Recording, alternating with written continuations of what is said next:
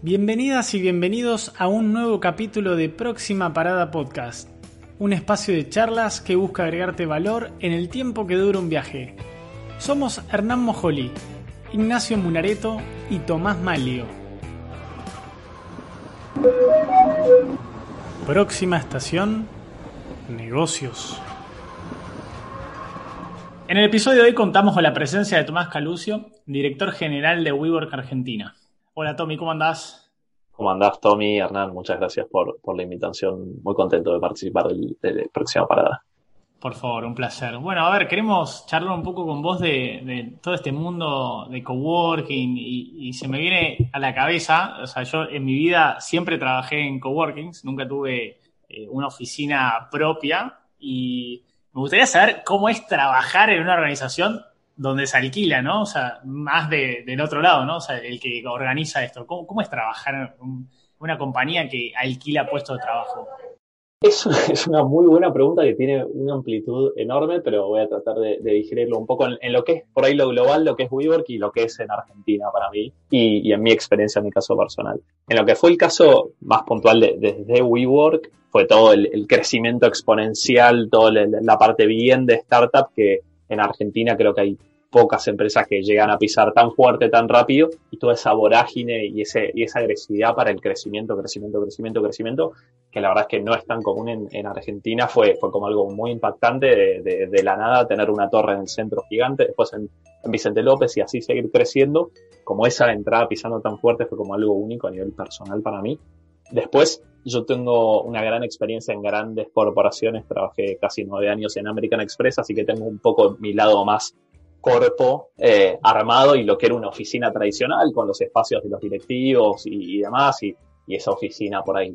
Yo le suelo poner el color gris, aunque no, no ya no tanto, se ha mejorado mucho, eh, pero donde hay muchas separaciones y distancia y, y demás que, que, por ahí rompen un poco con, con la fluidez que puedes encontrar dentro de un espacio de coworking. Em, pasaste pasaste de un, lado al otro, o sea, te fuiste de un extremo de, de corpo totalmente, Totalmente, Mucha gente me dice eso un milagro. ¿Cómo lo llamas?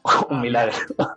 Eh, no, porque la verdad es que, es que lo que pasa, creo que cada una es una escuela en sí misma, teniendo a la Corpo con todas sus estructuras y procesos y, escalas de aprobaciones y burocracias en el buen sentido y también en el mal sentido que por ahí frenan un poco la, innovación interna y el empuje de, cualquier tipo de empleado, no importa la generación, de, tratar de romper un poco el status quo, pero a la vez si pasas al lado del startup donde todos hacemos todo, todos queremos hacer todo eh, y no hay tanto orden, no hay tanto proceso y se pierde un poco el control, es encontrar un poco el, balance entre, entre las dos cosas para, para llevar adelante una empresa y convertir al startup en una empresa grande y al mismo tiempo dentro de una corpo tratar de romper esos esquemas y, hacer esto, lo que se llama el, internal entrepreneurship, el intrapreneurship, que es bastante complejo en, organizaciones muy establecidas. Pero bueno, volviendo, perdón, eh, volviendo a, la, ah, primera pregunta original, creo que lo que es lo que es único de estar de este lado del mostrador en cuanto a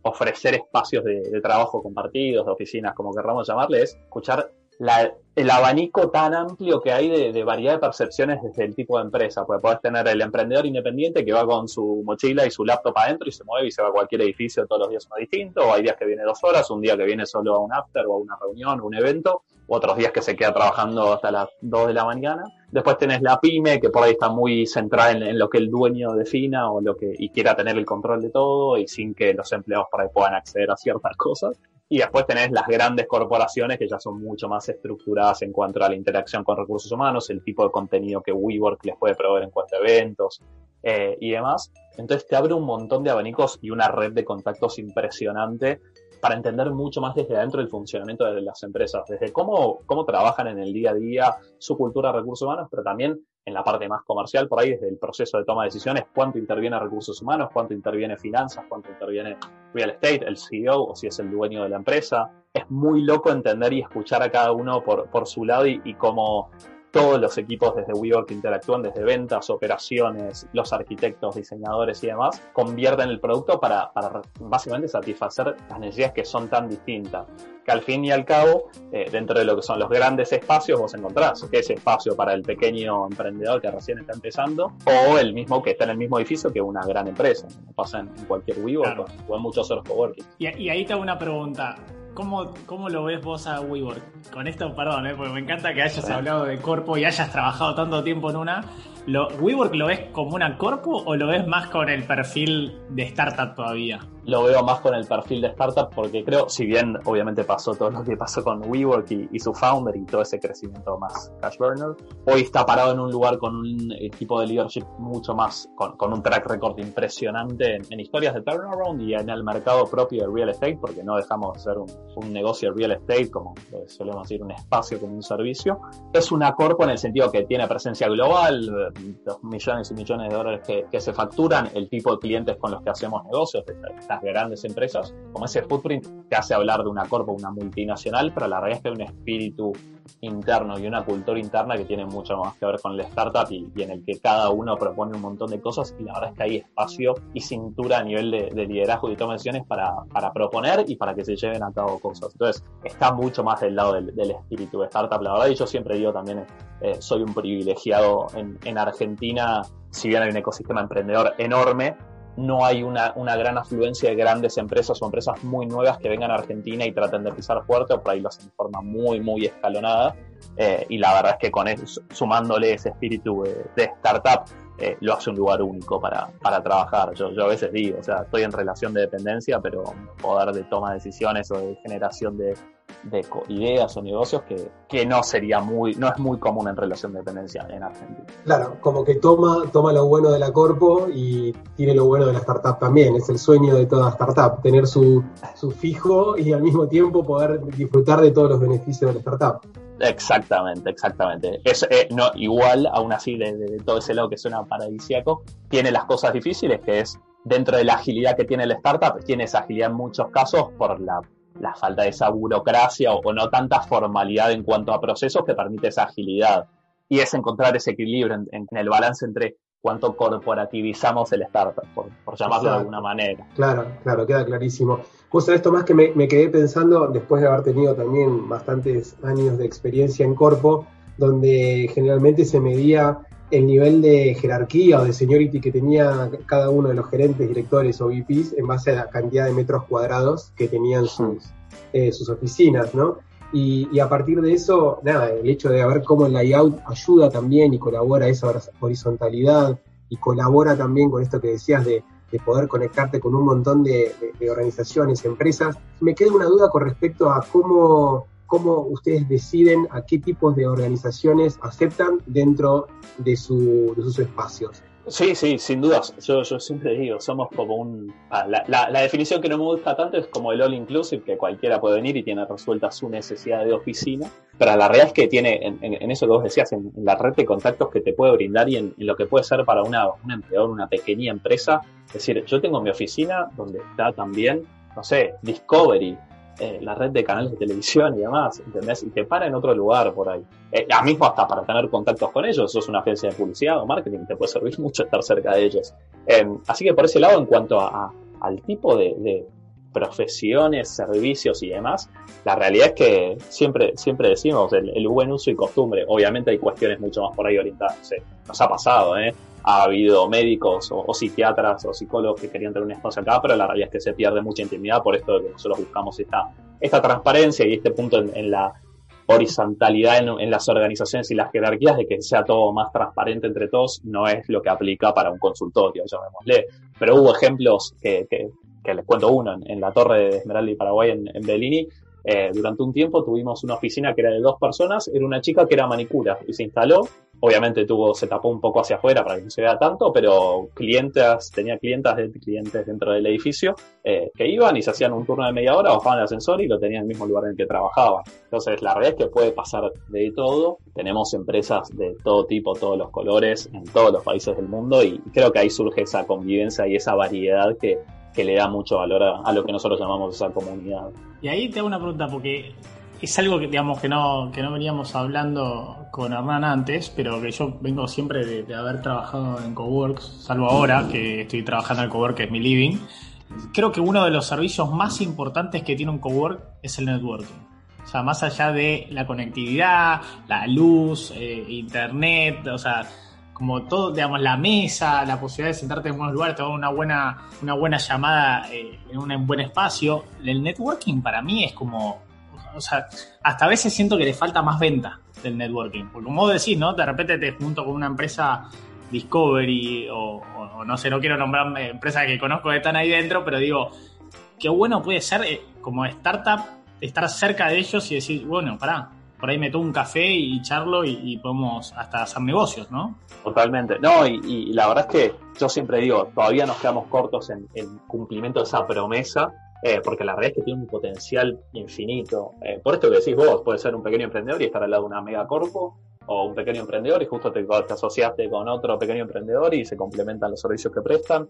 Eh, entonces, hay una infinidad de, negocios que se pueden armar adentro de un edificio o entre una red eh, como tenemos nosotros dentro de ciudades o países o en todo el mundo mismo, que ahí tenemos dos cosas. Creo que, hay una parte que se da como eh, naturalmente por la necesidad de la gente. Esto yo digo en todas las charlas que doy ahora respecto al futuro del trabajo y la oficina y demás, de somos animales y necesitamos interactuar socialmente, encontrarnos cara a cara y esto, tomar un café. Entonces tenemos nosotros nuestros espacios preparados con un montón de, de espacios comunes, el lugar para servirte un café o para comprarte, lo que sea, y charlar y, empezar a interactuar, esas cosas que se van dando más naturalmente. Y después tenemos dentro de cada edificio los, que, equipos que yo manejo, los equipos de comunidad, que su objetivo es conocer a fondo a cada una de las empresas y personas que componen esas empresas, tanto desde el punto de vista profesional como desde el punto de vista personal, para encontrar esos espacios donde pueden apoyar y decir, che, pará, vos estás trabajando en esto, ¿por qué no, no conoces a este que está en tal piso o en tal edificio? y hacen la unión y, así han surgido un montón de casos. Bueno, en el edificio en el, que estoy hoy tenemos el caso de, desde el principio estuvieron, desde que abrimos en 2017, antes teníamos un tipo de oficinas que era el, escritorio dedicado, que era dentro de una oficina de por era de ocho escritorios. Cada uno de los ocho escritorios era, eran empresas distintas o, profesionales diferentes. Y hubo un chico y una chica que eran contadores, cada uno con su estudio individual por separado, y hoy son socios hace casi dos años por compartir ese mismo espacio. Y así un montón de cosas, gente que se contactó con, para, para abrir un mercado en Filipinas y, empezó a entrar entrando a través de WeWork. Eh, creo que las posibilidades son infinitas, pero hay una gran parte que surge ya mismo desde la necesidad de las personas de, buscar. Y creo que dentro de los espacios de coworking, al tener toda esta mezcla que, que decíamos, es donde sucede la magia. Pero bueno, hay que ayudarla y, ni hablar que en Argentina se necesita muchísimo más esto, esto de networking, es, es tratar de, crear esto, lo, que decíamos, un Claudio de Estefano, pero desde adentro en todas las organizaciones.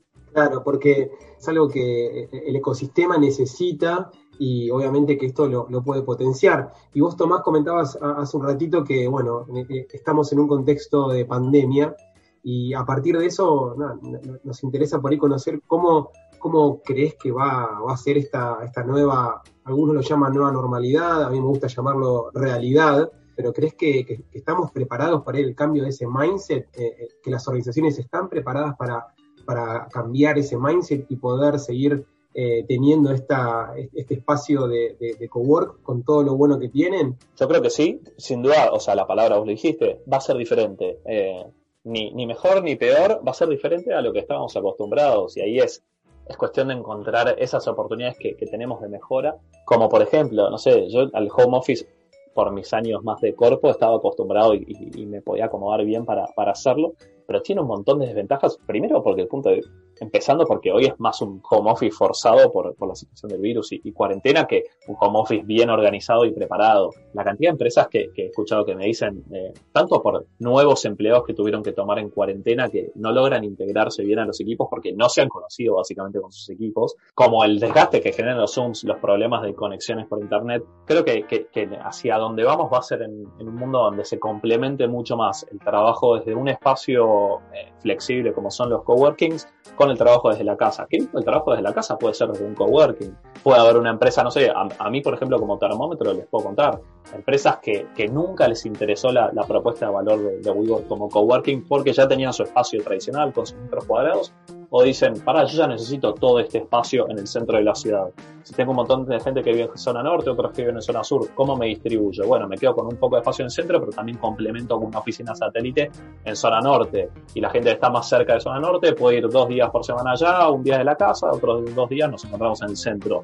Entonces, creo que, se está migrando mucho más hacia ese lado Sí, lo, que veo son, dos cosas. Por ahí una, una más positiva y otra no tanto. La positiva es que hay un sentido de, cuidado y de, precaución y, interés por la seguridad de las personas, tanto desde cada uno como de las empresas tomando decisiones en cuanto a un regreso mucho más progresivo.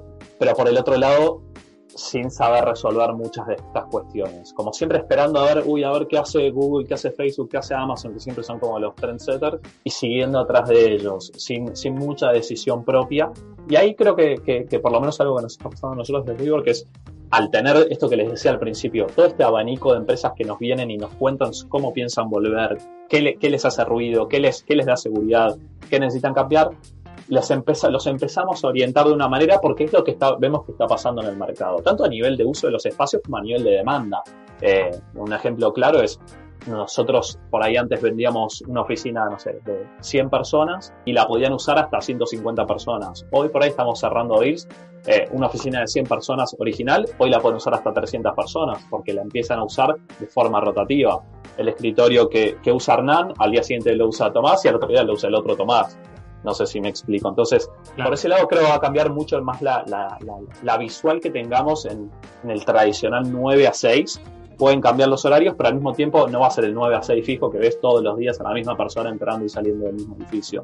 Eh, sino que eso creo que llegó para cambiarse y espero que con esto yo también le tengo fe un poco a la humanidad, soy bastante optimista en general, que cambie un poco esa cultura del trabajo tan rígida en el 9 a 6 y empieza a migrar hacia algo mucho más personalizado o flexible, obviamente llegando a la parte por, más por objetivos, que es lo que se suele mencionar. Eh, pero sin dudas que esto nos va a llevar a cambios que todavía creo que no vimos los, los más grandes.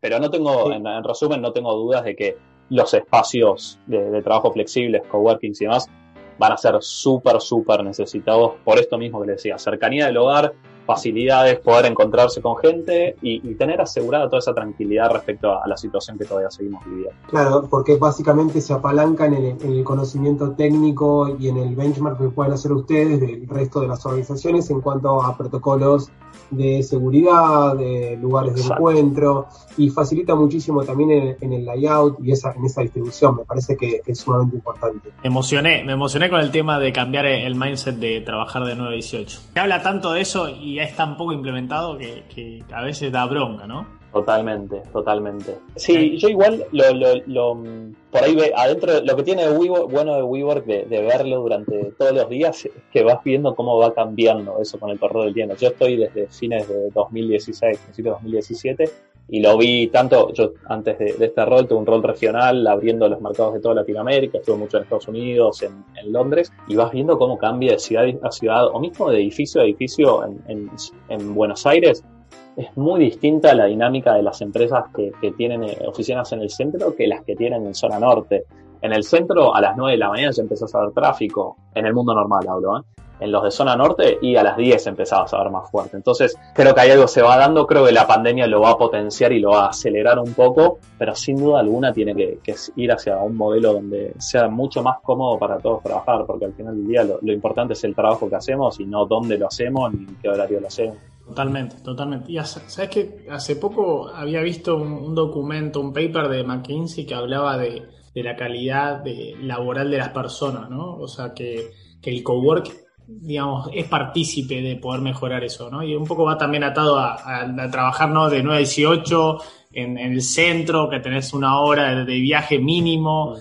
¿Vos creés que, digamos, con este, llamémosle, nuevo, nueva realidad, va a cambiar, digamos, culturalmente, sociológico, o sea, y, puede participar ahí el coworking en mejorar la calidad de vida laboral de las personas?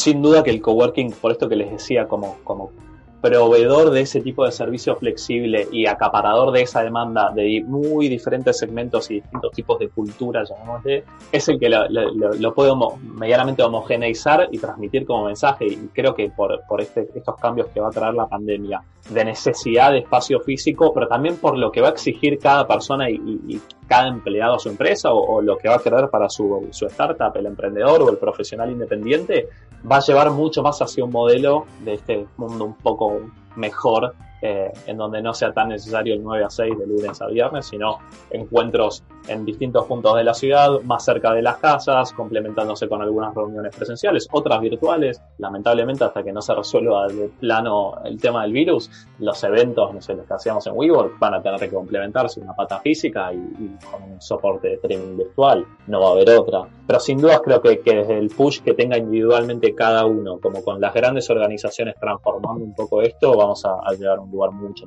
Tomás, hablaste un poco sobre cultura y, es interesante poder entender por ahí para el que nunca, nunca trabajó o nunca pasó por uno de los edificios de, de Cowork, cómo, cómo es ese choque cultural, si es que hay un choque, si se complementan, porque en definitiva nos podemos encontrar por, eh, por edificio con 100 culturas distintas. O, o, WeWork impulsa una cultura general y, ayuda a eh, que se vayan eh, conectando esas culturas y váyanse potenciando? Yo siempre, es una gran pregunta. Eh, obviamente nosotros desde WeWork queremos impulsar el networking, que la gente se conozca, que las empresas sean partícipes eh, desde el plano profesional como del plano personal, pero obviamente también cada uno viene con, su personalidad individual y la de su empresa. Entonces, yo lo que siempre digo, en WeWork vos querés tener la experiencia de eh, estar en el área común y jugar al ping pong y tomar cerveza y la podés tener querés tener la experiencia de entrar y salir a tu oficina de tu piso privado y la podés tener también y no hay un choque entre ninguna de las dos. El punto que muchas veces nos pasa por ahí, sobre todo cuando hablamos con grandes empresas, porque cuando ya la empresa es mediana, pequeña o es un independiente, ya, la voluntad de acercarse a un espacio de coworking ya lo para distinto y está buscando esa parte mucho más humana o soft. Cuando hablamos con una gran empresa, por ahí a, veces nos plantean como, como un challenge, bueno, pero ¿qué pasa con mi cultura? Eh, y ahí es como WeWork, en esto que les decía, los equipos de comunidad, logramos complementar la cultura de la empresa con lo que hacemos en WeWork, ya sea desde la programación de eventos, el tipo de contenidos, hasta mismo hacemos eventos dedicados para empresas que están alineados con, sus office managers o con la gente de recursos humanos, eh, porque es lo que les agrega valor. Entonces ahí es donde les digo, eh, al final del día puedes encontrar el, producto que quiere el, el más independiente o el más joven, pero también el producto para la gran empresa que busca a su oferta de beneficios de recursos humanos, complementarla con WeWork. Y ahí vuelvo al mismo punto, es muy importante la, presión en el buen sentido que ejerce cada uno de forma individual, sobre todo los que son empleados de, empresas medianas o, grandes, para decir, che, estamos en WeWork, aprovechemos que ahora dan la charla de, no sé, de Google Ads o de lo que sea, o hasta el evento este, ¿por qué no aprovechamos? Mismo, no sé, afters que se hacen, una fiesta de fin de año, bueno, la pequeña empresa lo toma como su fiesta de fin de año, ahí empieza a haber una, una conexión entre las empresas y los espacios que usan que, termina siendo muy importante. Y ahí te hago una, una pregunta que, me interesa y creo que va eh, atado un poco a, esta nueva cultura y cambio de la nueva realidad. Ustedes hoy, digamos, ya volcándome más a, a WeWork Argentina, eh, tienen, digamos, una estrategia de negocio de poder estar en más que en Buenos Aires? O te estoy matando con esta pregunta, pero me interesa porque creo que mucha gente, escucho muchos que de repente me dicen, me estoy yendo a vivir a Córdoba, Mendoza, Rosario. Es como que la gente se está empezando a ir de, la ciudad central, ¿no? O sea, ¿Tienen una estrategia ustedes para poder cubrir esas necesidades? No, no, está, está muy bien la pregunta y, súper acertados tus comentarios porque es algo que se está viendo. Eh, justo el otro día, la semana pasada, participé en un evento de real estate donde había mucho más desarrolladores y hablaban un poco, no me quito de tema, pero hablaban un poco de cómo están cambiando más allá de la, migración hacia afuera de las ciudades y hacia un poco más de verde o tranquilidad, llamémosle, pero los diseños mismos de las casas, buscando más metros eh, por ahí antes una, para una pareja que vivía en un dos ambientes, no, ahora quiere un espacio aparte para poder tener como un escritorio, un espacio de trabajo dedicado. Eso por un lado, la salida de las grandes ciudades hacia centros como Rosario, Córdoba o el campo mismo, es una tendencia que, por ahí ya venía, pero con esto va a estar acelerada.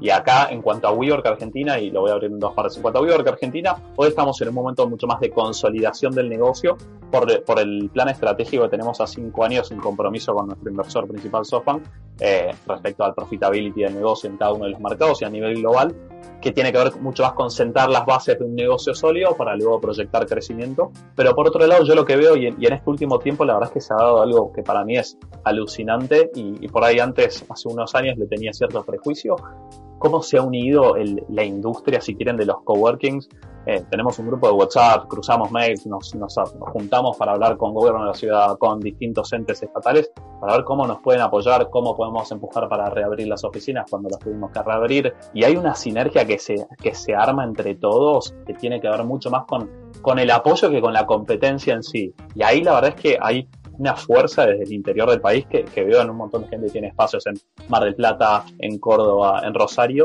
Eh, complementando esto que vos decías, no sé, en Córdoba Globan tiene un montón de empleados, entonces hay demanda de trabajo, pero también hay un montón de desarrollo emprendedor eh, y esperemos que, sea cada vez aún más. Así que sin dudas en el largo plazo es algo que, que, que va a considerar, no va a ser en el, en el corto plazo por, por esto que les comentaba antes. Pero, pero me parecía muy bueno rescatar esto de, de, la industria, de cómo lo estuve viviendo estos últimos meses. Es que creo que también tiene una, una gran parte de la necesidad de evangelizar un poco, ¿no? Entender eh, qué es lo, lo más interesante de, esta posibilidad y de este cambio de mindset, de poder trabajar en estos espacios y, y eso me parece que está por sobre la competencia, sino todos juntos intentando eh, mostrar los beneficios y a partir de ahí entender un poco, un poco mejor. Así que está buenísimo que se, que se junten y que bueno, se pueda, se pueda acompañar ese cambio en esta, en esta nueva realidad. Este podcast tiene una parte eh, que buscamos que nuestros invitados sigan aportando valor.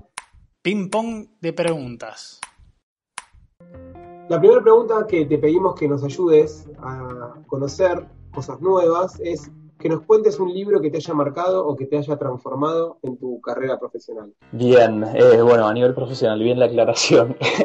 Eh, a nivel profesional, si bien no, no soy un emprendedor per se por definición, eh, hay un libro de Blake Mikulski, que es el, fundador de Toms, las alpargatas, se llama Start Something That Matters, que habla mucho del modelo de, negocios que tiene él en, Toms, en el que cual por cada compra de un par de alpargatas se dona otro eh, para población, para, gente con necesidades.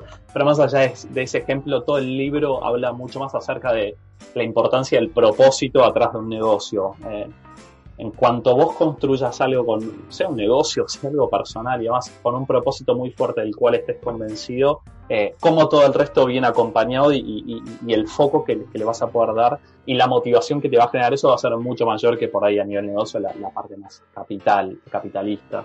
Eh, así que por ese lado a nivel profesional la verdad es que me pareció espectacular y es algo que trato de llevar como a, cada cosa que hago, encontrar bien cuál es el propósito. A ver, trabajo en una empresa, también no, no vamos a mirar la parte económica, es importante, eh, pero tratar de encontrar, eh, por ejemplo, ahora yo, yo siempre digo, trato de, de, que mis equipos me digan, cuando estábamos en los edificios, ¿qué hiciste hoy para, para, o qué viste hoy que le cambió el día a alguien que estaba trabajando y estaba en WeWork? Y ejemplos como, no sé, alguien, uno, uno buenísimo, que una vez una chica llega a la recepción de un edificio, llovía, llega empapada, dice, no, vengo a una entrevista. Y, el chico de WeWork le dice, uy, eh, bueno, para, para, venir, pasá por acá, la, la, la, por un baño para que se seque y demás, y le dio una remera de WeWork para que se quede seca. Entonces, ese tipo de cosas, es, esa es la esencia de, lo que queremos lograr, más allá de todo el negocio, que, que la gente se puede ir distinto de un día de trabajo. Genial, muy, muy, buena la anécdota y viene muy alineado también en este podcast. Somos bastante fanáticos de Simón Sinek y bueno, esto del porqué, ¿no? De, esta, esta lógica del porqué y el propósito. Así que bueno, muchas gracias por, por esa recomendación. Después te preguntamos un sitio web que te aporte valor en tu día a día. Un sitio web se los transforma un poquito, tiene su web, pero es el newsletter de, Mark Manson, eh, de Mindfuck Mondays eh, que, es el autor del libro The Subtle of Not Giving a Fuck. No tiene tanto que ver con negocios, pero mucho más con una cuestión existencial o filosófica y, conceptos. Todos los lunes mandan en newsletter eh, tres conceptos que te dejan como picando ciertos pensamientos y algunos los amplían su blog.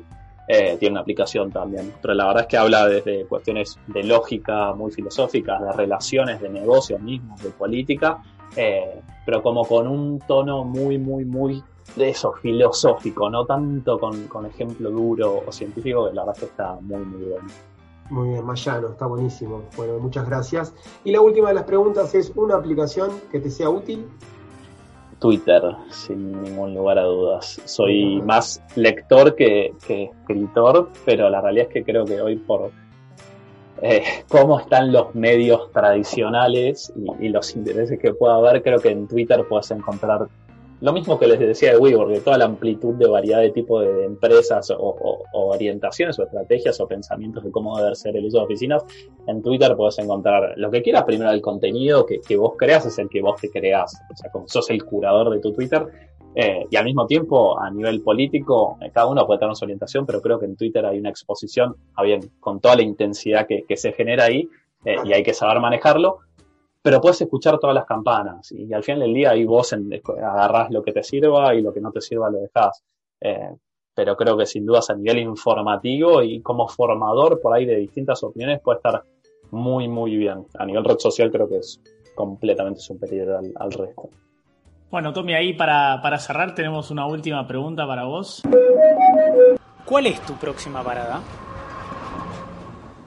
Es una gran pregunta que, que, no creo que nadie que se la responda sea, sea definitiva. Sobre todo no, está escrita, en piedra, ¿no? Exactamente. No, Por lo menos que... de hoy. Exacto, creo que el contexto no lo ayuda tampoco. No, creo que mi próxima parada es lograr terminar de, transformar el, negocio de WeWork en Argentina y poder hacer un, lugar para, para, esto, para que la gente pueda venir a trabajar y, salir de esto que hablábamos antes de la rigidez del trabajo en sí que estamos históricamente acostumbrados del lunes a viernes de 9 a 6. Creo que si termino mi parada en ese lugar con un mundo más flexible, ya está para mí. Ojalá, ojalá lo puedas hacer, estoy seguro que lo puedes hacer porque creo que queda en, todos aportar un poquito, un, granito de arena para, para, poder mejorar la calidad de vida y que creo que también va muy atada a la calidad de vida laboral, ¿no? Que trabajamos mucho más años de los que vivimos, por así decirlo. Así que nada, ojalá, ojalá se te cumpla ese sueño más que próxima parada, pero nada, me excelente. Bueno, Tommy, muchas gracias, muchas gracias por ser parte de este podcast y nos encontramos en la próxima parada. Muchas gracias a ambos, un placer. Muchas gracias por acompañarnos en este viaje. Si te gustó, te invitamos a compartirlo en tus redes sociales para que seamos más los que sumemos valor. Si querés conocer más viajes, puedes entrar en próximaparadapodcast.com. Te esperamos en la próxima parada.